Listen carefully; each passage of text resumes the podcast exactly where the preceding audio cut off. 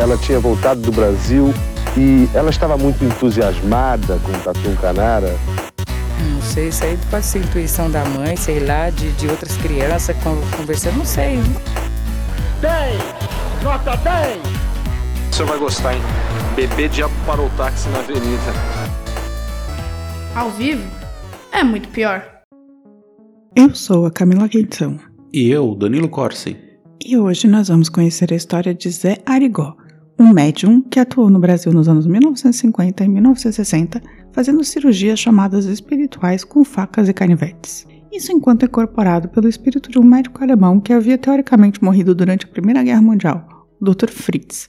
Mas antes de mergulharmos nesse mistério espiritual e nessa história impressionante, vamos passar pelo nosso departamento de contas a pagar para uma mensagem dos nossos patrocinadores. O primeiro deles é o siteguy.dev, os desenvolvedores que tomam conta do nosso site, tanto do muitopior.com.br quanto do meu outro podcast, o euideuses.com.br. Eles são bem gente boa e trabalham com desenvolvimento de sites, e-commerce e até aplicativos. Entre em siteguy.dev e conte seu projeto para eles, que com certeza você vai ter ajuda. E o melhor, por um preço bem bacana. Ah, se falar que veio daqui, ganha um descontinho. E Danilo, que vinho o Drinco mandou pra gente hoje? O vinho de hoje é o Mare Meua Espírito Mediterrâneo Pinot Noir 2020, um vinho rosé espanhol que combina com canapés e frutos do mar. Ou seja, combina perfeitamente com praia e calor. Verão que vai começar logo ali. E o melhor é que está por apenas R$ 39,90 lá no Drinco. Vai conferir. Brinde história? Tchim, tchim. Tchim, tchim.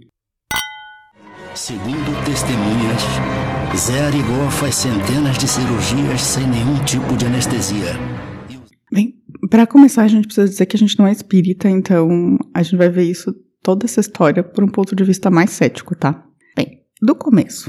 José Pedro de Freitas nasceu em Congonhas do Campo, no estado de Minas Gerais, em 18 de outubro de 1922. Ele era um de oito filhos de um sitiante, uma família pobre e trabalhadora, e só estudou até o terceiro ano do fundamental. Com 14 anos, ele começou a trabalhar como mineiro, mas nas minas de ferro e carvão da região. Ele trabalhou de 1936 a 1942 nessas minas, ou seja, dos 14 aos 20 anos. E durante esse período ele tornou-se um tipo de sindicalista, uma liderança e também muito conhecido no local.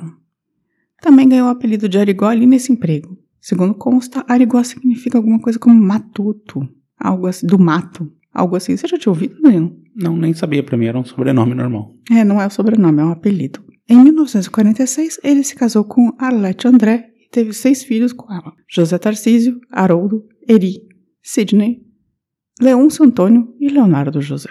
Depois que ele saiu da mineração, com a ajuda de seu pai, Zé Arigó abriu um tipo de bar e restaurante, o famoso bar e lanches. O problema é que parece que Zé era muito bondoso, sempre tentando ajudar as pessoas e vendendo fiado, aquela coisa. Mas estava mantendo a família, com dificuldades e sem grandes regalias, mesmo porque tinha seis filhos, né?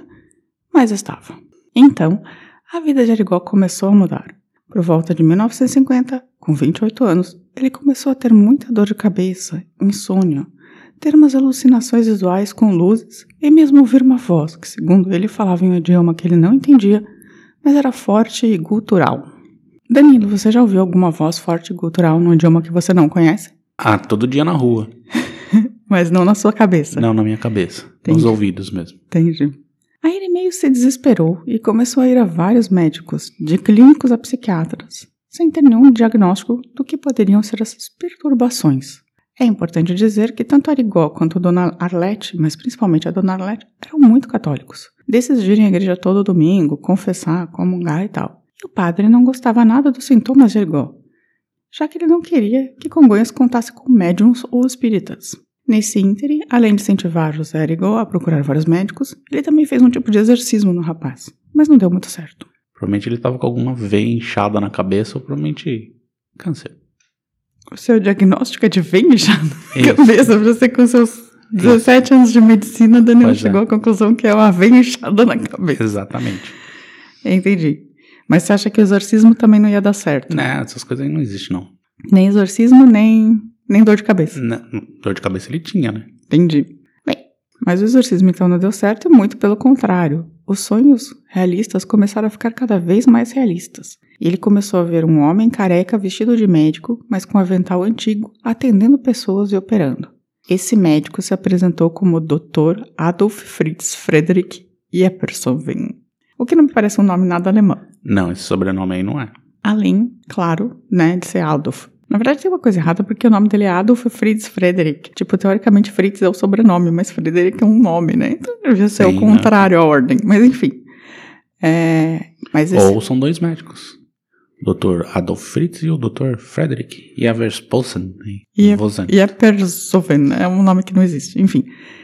Então, esse doutor Adolf Fritz disse que tinha morrido durante a Primeira Guerra Mundial, mas que continuava estudando e planejava usar Arigó para fazer cirurgias espirituais e curar o povo. Aham. Arigó acordou tão assustado desse sonho que saiu nu pela cidade, correndo e chorando. Ele foi trazido para casa por amigos depois de se acalmar. Você já acordou chorando e correndo nu pela cidade, Danilo? Ainda não, ainda não. Mas eu ainda não tinha uma veia inchada na cabeça. Eu, eu adoro esse seu diagnóstico de veia inchada, que não é nenhum diagnóstico. Sei lá o que é isso. Enfim. Eu vou contar dois eventos que basicamente mudaram a vida do Zé Arigó e vieram a determinar como seria o futuro dele e da família. O primeiro é o caso de um candidato a deputado que depois se tornaria senador chamado Carlos Alberto Bittencourt. Em uma visita a Congonhas do Campo, o então deputado conheceu Arigó e ficou impressionado com o jeito que ele falava, a clareza e o carisma. Então ele convidou Arigó para fazer campanha para ele em Belo Horizonte. O que o nosso protagonista topou. Por uns trocados, né? Não sei se ele foi pago, mas imagino que sim. Eles fizeram campanha durante o dia e à noite foram para o hotel. Os dois estavam, obviamente, em quartos separados. Aí, segundo o futuro senador, no meio da noite, ele viu que alguém abria a porta do quarto. Era Arigó com uma navalha. Bittencourt fez menção de se defender, mas segundo ele, uma força muito grande o manteve preso à cama e ele apagou. Só acordou na manhã seguinte, achando que tudo era um sonho, mas então viu, pá, que seu pijama estava cortado, sujo de sangue, e também que ele tinha um corte já em processo de cicatrização nas costas. Ele olhou no espelho. Uhum. Ah, tá. Desesperado, ele foi ao quarto de Arigó para confrontá-lo. E eis o desespero do nosso matuto, que segundo ele não se lembrava de absolutamente nada e começou a achar que tinha feito algo que pudesse matar o futuro senador. Porém, o que Arigó não sabia era que Bittencourt tinha um diagnóstico de tumor no pulmão. O médico dele havia indicado que ele fosse aos Estados Unidos procurar tratamentos mais avançados, pois 1950 no Brasil, né? Depois desse incidente, Bittencourt foi direto se consultar com o médico, que fez exames e descobriu que o tumor havia sido extirpado. E mais, por uma técnica cirúrgica que esse médico não conhecia, mas que parecia bastante eficiente. O senador estava possivelmente curado. Aham. Aí, com isso, Bittencourt começou a espalhar aos quatro ventos essa história, chamando a atenção da imprensa para Arigó e Congonhas do Campo. Eu acho que o senador inventou tudo isso aí. Não, ele tinha um tumor, meu amor. Não, mas inventou essa história de cirurgia e tal. Então ele não Pra foi operado. Não, não foi. Mas ele se curou como? Dizem que se curou, né? Ele, Sabe se- como é que ele morreu? ele morreu no acidente de carro. Ah, tá. Então ninguém vai saber se o tumor tava lá, não. Ah, tá. Então você acha que ele não se curou Não se curou. e passou tempo. Então você acha que a Arigó não operou ele no meio da noite? Não, não operou. Quase certeza. Mas por que, que a pessoa ia inventar uma coisa dessas? Pra ser eleito. Mas é muita loucura. Não é, não? Enfim. O segundo caso que eu vou contar, e esse tem testemunhas, aconteceu um pouco depois do lance do senador. Uma amiga da família, né, do, do Arigó, estava muito mal, com um tumor no útero e podia morrer a qualquer momento. Arlete e Arigó foram à casa da mulher para se despedir. Assim que o padre acabou de dar a extrema unção e saiu, algo aconteceu com Arigó. Ele foi até a cozinha, pegou uma faca e voltou para o quarto. E ali, diante de todo mundo, ele tirou a calcinha da mulher, fez um corte para ter mais acesso por baixo mesmo e simplesmente enfiou a faca e depois a mão lá dentro. Torceu a mão e arrancou um tumor. Não, isso é. Assim como quem vai à feira. E depois disso ele foi até a cozinha e jogou o tumor, o tumor do tamanho de uma laranja na pia. O tumor na pia da cozinha era só o que faltava nessa história, né? O que você acha, Danilo? Você já passou por alguma cirurgia espiritual Não, assim? não, eu não sou otário. E o que que você acha que aconteceu nesse caso, então? Qual não é aconteceu nada. Isso aí, isso aí é lenda urbana. Não, mas tinha Caô. testemunhas, as pessoas desmaiaram. Ah, sei. Bem, a família, depois de uns desmaiarem, outros quase terem um treco, a moribunda não deu um pio, foram atrás de um médico. Arigó ficou em um canto da sala chorando como louco, sem saber o que tinha feito, com Arlete, sua mulher, ao seu lado. E o médico veio, pegou o tumor e o embrulhou para examinar mais tarde, viu que a mulher não tinha hemorragia, estava com sinais vitais ok, e disse que estava tudo certo. A mulher também falou que não estava sentindo dor, só uma sensação de alívio. Futuros exames comprovaram que ela estava curada. Mas ela estava tendo a extrema unção. E agora ela tá curada. Dizem, dizem. Com dizem, tumor na pia. Dizem. Testemunhas, Danilo. Testemunhas. Tudo confiável aí, né? Testemunhas. Bem, com o caso do senador e depois o caso da mulher morrendo operada que voltou à vida, todos, todos os dias centenas de pessoas que se juntavam à frente da casa do Zé Arigó pedindo para serem atendidas, mas ele não atendia. Chegou a colocar uma placa em casa dizendo que não era espírita. Na verdade, Charlatão. o que estava escrito na placa era: Nesta casa somos todos católicos. Espiritismo é coisa do demônio. O que, que você acha dessa placa? Justa. Você acha que espiritismo é coisa do demônio? Não que católico não seja também, mas enfim. Entendi. Mas as dores, alucinações, etc., não estavam passando e o povo continuava vindo. Então, um dia, contrariando o padre, que já tinha ameaçado o Arigó de tudo, Arigó abriu a porta e começou a atender o povo.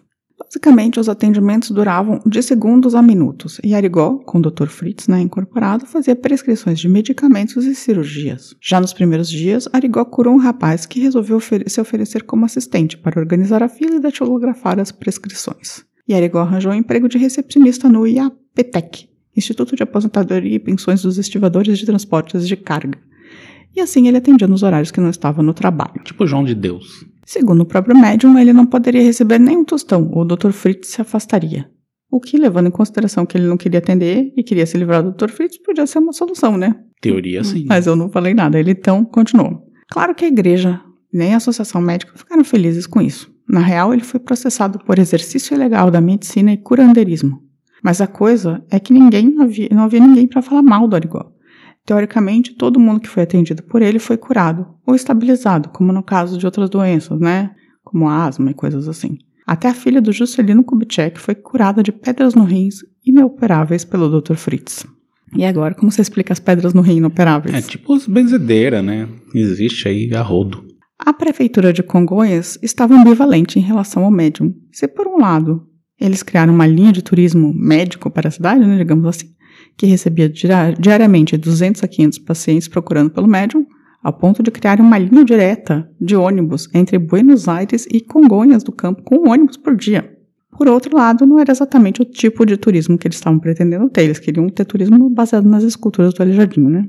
Arigó percebeu depois de pouco tempo que não poderia continuar mais assim, atendendo sua própria casa, e por meio de doações eles alugaram um espaço em frente para criar o centro espírita que viraria o lugar principal de cura por quase 20 anos. Doações. Doações. Vaquinha.com.br. Catarse. Catarse. Entendi, entendi. Nesse, Estamos meio, chegando lá. nesse período, vários gringos começaram a aparecer para estudá-lo, como um fenômeno de parapsicologia. E nesse meio, muitas gravações foram feitas, algumas muito assustadoras. Uma das operações mais comuns que o Dr. Fritz performava era de catarata ou problemas oculares. E ele literalmente enfiava uma faquinha um estilete no olho das pessoas, puxava órbitas para fora, raspava o globo. Vocês podem ver alguns desses vídeos no YouTube, mas eu não aconselho, são bem assustadores. A parada é horrível. Ainda assim, as pessoas continuavam lá, paradas contra a parede, sem gritar de dor, sem nada. De fato, pouco sangue saía das incisões feitas por Erigó. Quando começava a sangrar mais, ele simplesmente dizia: Jesus Cristo não quer que você sangre. E o sangue parava. O que você acha disso, Danilo? Charlatanismo. Mas como que você explica tanta gente curada? Ué, sugestionamento. Todo mundo acompanhou o que aconteceu com essas pessoas em médio prazo? Não, estavam fazendo pesquisas, mas como que. Uhum. E como, como que as pessoas não sentiam dor, não saíam gritando? Ué, sugestionamento Enfiando também. uma faca no seu Ué, olho. Sugestionamento também. Quão sugestionado você tem que estar para enfiar uma Ah, faca isso no seu olho e você não gritar? Acontece muito normal. Tem gente que perde perna em guerra e não sente dor. Uhum. E outra coisa que ninguém conseguia explicar direito é como os ferimentos fechavam quase automaticamente sem sutura. Esses gringos chegaram a tentar descobrir se tinha algum tipo de hipnotismo envolvido, algum tipo de truque de pedaços de carne, sabe? Que a pessoa finge que está tirando o tumor, mas não está. Mas nada foi encontrado. Então, teoricamente, ele não era um charlatão. Teoricamente. Enfim, mas a igreja e os médicos não iam parar. Se no primeiro processo, entre 1956 e 1958, Arigó foi condenado, mas não preso, e isso por causa de política, porque ele recebeu um indulto do Juscelino, Ah, vá. já no céu, ele curou a filha do cara, mano. Uhum. Já no segundo foi diferente. O segundo processo contra Arigó começou a andar de forma diferente, e no fim desse processo ele foi condenado a 15 meses de reclusão por prática ilegal de medicina. Ele ficou atuando entre os presos na cadeia e, quando saiu, caiu nos braços do povo. Ninguém queria, na verdade, parar o Arigó. E no final das contas foi feito meio um acordo por debaixo dos panos, sabe? Com o Supremo, com tudo. Para que ele não fizesse grandes cirurgias ou chamasse atenção, e mas continuasse atuando. Bem, ele começou a fazer umas coisas escondidas, como essas cirurgias maiores, e também atender caminhões com portadores de lepra que vinham a ser curados ele, por ele. Os atendimentos do povo da Hanseníase aconteciam sempre na estrada, nos limites da cidade, para não despertar a atenção. Ou seja, foi uma solução meio Brasil, sabe? Não vamos parar esse cara, mas ele também não pode chamar muita atenção. É, deixa a picaretagem rolando, né? E continuou assim. E também ele continua sendo estudado, mais por gringos né, do que por brasileiros, mas posso dizer que nunca foi feito um estudo super sério do que estava acontecendo ali. O povo amava José Arigó, e no fim parte dos médicos e dos padres aprendeu a conviver com ele também. O que, que você acha dessa história? Eu acho que, assim, era um cara com delírios, não sei exatamente o que, que ele tinha na, na cabeça, veias inchadas, talvez, e saiu se achando médico. E mas ele estava operando as pessoas, as pessoas estavam operando as pessoas, tava acreditando, e, estava melhorando. As pessoas acreditam até no Malafaia, enfim. Então, assim, acontece, né? Entendi. Então você não acredita no igual em hipótese alguma? não, isso aí não existe. Você não acha ele um mistério? Não, não acho não. Acho um belo de um charlatão, talvez não necessariamente mal intencionado, mas com problemas. E no final dos anos 1960, Arigó começou a perceber que sua vida estava chegando ao fim. Ele pressentiu como ia morrer e quando. E assim como tinha previsto, em 1971, Arigó passou mal ao volante e sofreu um acidente fatal. Tinha 60 anos. E essa foi a história de Zé Arigó, o médium que ninguém sabe explicar direito, com seu Fritz e toda a polêmica. Aliás, o Dr. Fritz continua aparecendo por aí, incorporando em outros médicos, mas sem fazer cirurgias do jeito que Arigó fazia. Mas ninguém sabe ao certo como ele obteve alguma das curas com uma faquinha meio enferrujada e só terceira série primária, sem nenhum conhecimento de medicina. O que, que, você acha dessa história? Eu acho que é um, uma história que se repete no mundo inteiro em várias circunstâncias, assim, sempre tem alguém que acha que baixou ali alguma entidade e sai fazendo coisas, curas, dicas. Mas ele nunca matou ninguém, ele enfiou faca nas pessoas. Tá, mas enfiar faca não, não necessariamente mata as tipo pessoas. Tipo no pulmão das pessoas. É, sim, mas não necessariamente mata as pessoas, né? E também, assim, é, eu ainda truco um pouco se ah, essas coisas aconteciam do jeito que tá sendo na, que você narrou, assim, sabe? Tipo, quem são essas, essas testemunhas, assim, tipo, ah, a mulher dele, a avó dele, a prima dele, os, né? Os parentes da mulher que ele operou. É, então. E o, o, o, o deputado, o Ah, futuro deputado, senador. Ah, deputado. E tem os, tem os vídeos que mostram ele operando efetivamente, assim. Tem até o vídeo do, do cara aqui, um americano que até era um estudioso da NASA, que ele tirou, tipo, um lipoma do braço, assim, cinco segundos, cara. Eu acho que tem alguma coisa inexplicável, mas ao mesmo tempo eu acho que também tem muita sugestão, entendeu? Mas eu Tem. acho que tem alguma coisa que, sei lá, um tipo de intuição de, de, de- Porque o cara sabia onde cortar e como fazer as coisas. Isso é meio absurdo, sabe? E que é uma coisa que não se explica pelo tipo de formação que ele teve. Não, mas pode ser apenas coincidências. É, pode ser. E como que ele sabia prescrever medicamento? Isso também é outra coisa, porque ele dava prescrição de Oh. medicamento. Até o presidente em decomposição indicou medicamento, né? É, mas ele dava Só realmente usado, né? receitas. e Não é médico, mas é usado, né? Entendi.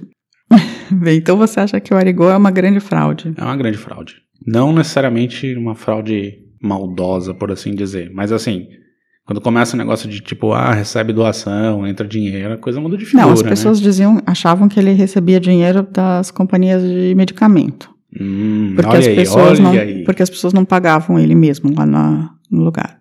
Mas no final das contas fizeram uma pesquisa e descobriram que na verdade ele não recebia, nunca conseguiram comprovar que ele recebia dinheiro dessas empresas de medicamento. E ele continuou trabalhando até o final da vida, nessa como recepcionista mas naquele ele órgão lá. Recebeu doação para montar um centro. Ele, recebia, ele recebeu doação para montar o centro, isso é fato.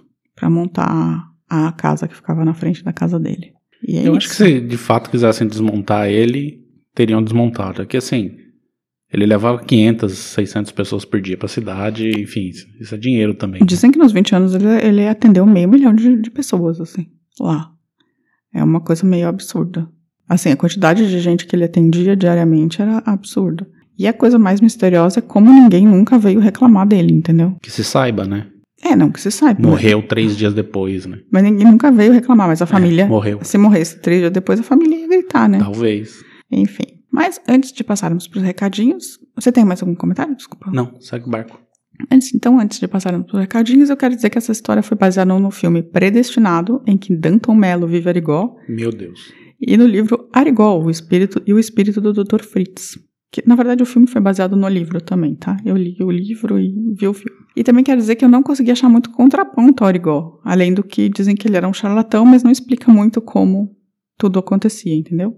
Ah, e João de Deus, o abusador, que talvez um dia vire um, um episódio, também alegava receber o espírito do Dr. Fritz. Uhum. De- anos depois, claro. Olha muitos só. anos depois. Mas o Arigó não tinha responsabilidade por isso, porque aí o Arigó já estava morto, né? Obviamente, mas enfim. E pausa aí os recadinhos. Vamos lá. Não fazia nenhuma asepsia. E que a garantia de não ter infecção, isso não é, não é, não é tão espantoso, não. Se a gente for analisar eh, a quantidade de cirurgias que foram feitas em outras épocas, onde não havia asepsia adequada, não tinha antibiótico nem nada, grande parte dos pacientes não tinha infecção.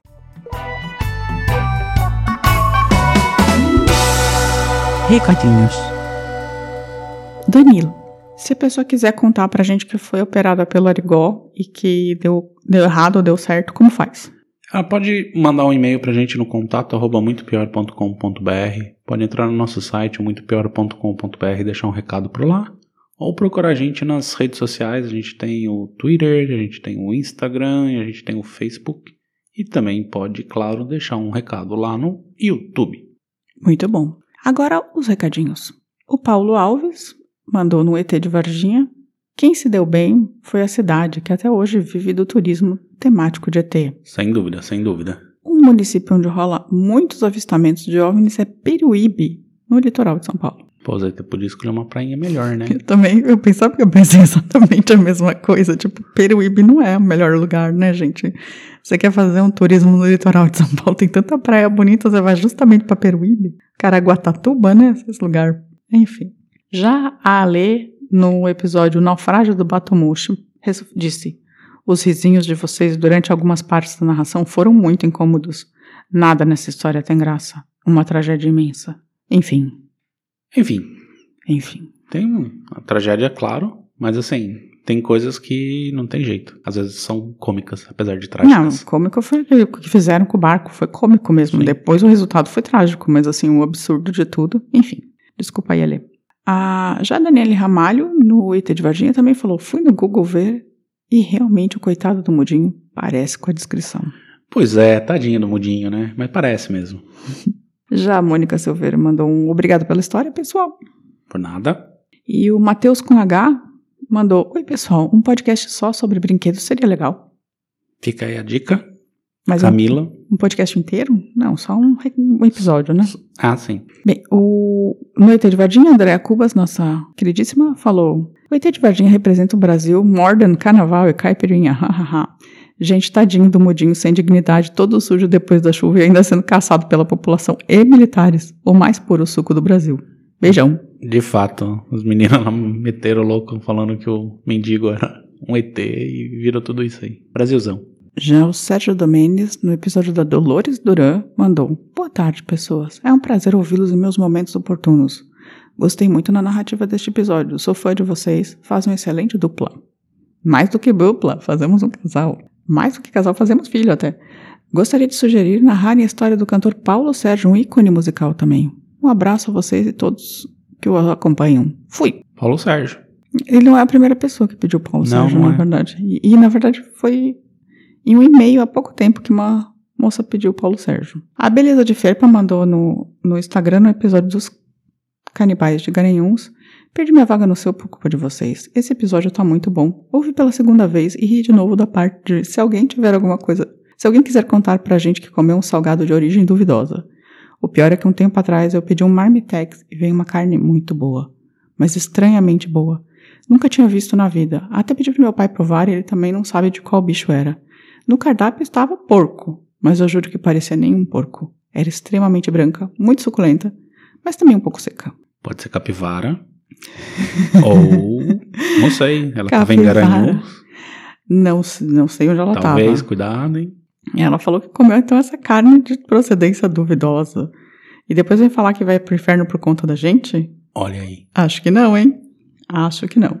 O Ricardo Cravo, nosso belíssimo amigo, mandou de dicas o documentário da Escola Base pra gente assistir. Pois é, e vocês também podem ouvir o nosso episódio. A gente já falou sobre a escola de base aqui, escola base, na verdade, mas eu quero assistir, não vi ainda. É, eu também não. A CF, Sou CF Souza, lá no IT de Varginha, também falou que esse caso é interessante, mostra porque os ETs não fazem contato. Um bicho diferente aparece aqui e o povo desce a porrada nele. Não tem quem venha. Concordo plenamente. Eles não iam perder tempo, né? Danilo, eu lembrei que mandaram um e-mail pra gente, você sabe quem foi? Eu sei. Foi a Samantha Costa que ela pediu pra gente, que ela falou que começou a ouvir o podcast há pouco tempo e está viciada.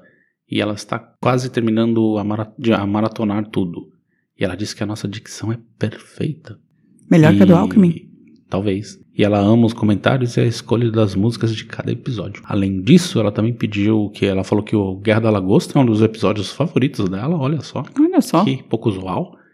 E aí ela sugeriu vários temas aqui pra gente, tipo, tem a Rota 66, Chico Pé de Pato, o caso da cervejaria Baker, a tentativa de assalto ao cofre do Banco do Brasil em São Paulo, hum. e Felipe Vareia Leme, estudante encontrado morto no elevador da USP. Nossa, eu lembro disso. Também mas, lembro. Não, mas ele não foi encontrado morto no elevador, ele caiu no fosso, não foi? Ah, não lembro direito da história, mas eu lembro dessa história desse menino aí que envolvia elevador e USP. e morte. Bem, e além das pessoas que interagiram com a gente por meio de comentários, eu também tenho que agradecer as pessoas que se inscreveram no canal e também só curtiram a gente. Eu vou fazer uma lista de nomes agora. Roseli Paz, Asdrubal Priprioca, Alex Miranda Rodrigues, Francis Charlie, Michele Cas, Jordana Diniz, Jean Wagner, Domingos Music, Marcelo Rodrigues, J. Paz Vendas, Marcelo Cuca, é, e um número longo, Liga 9090, Samantha Costa, ela aí, 31, Pantera 9924, Cláudio M. Santos 28, que sempre está ali curtindo, Cef Souza, que já comentou também, Ricardo Carlos, a Carsala, Luiz Henrique 1401, Henrique Cláudio Pacheco, 556 Barreto 556, o Tom do Pin Nada Oficial, meu amigo monstro, Osiman Dias Shelley, Carla Torres 2408, o Beto Panoff, que é o nosso querido, Marcelo Daniel 6500 e Pós Journey Spot. Além do Renato Alves, que está sempre no Facebook curtindo e comentando também. Um beijo, Renato. Então Mais é algum isso, comentário? Não, é isso aí. Só um lembrete aqui. Não se operem com facas de cozinha em qualquer lugar por aí, tá bom? Se encontrarem o Dr. Fritz, Corram. pensem, pensem sobre o que estão fazendo. E tenham uma boa semana, gente. Semana que vem estaremos de volta. Tchau, tchau. Tchau, tchau.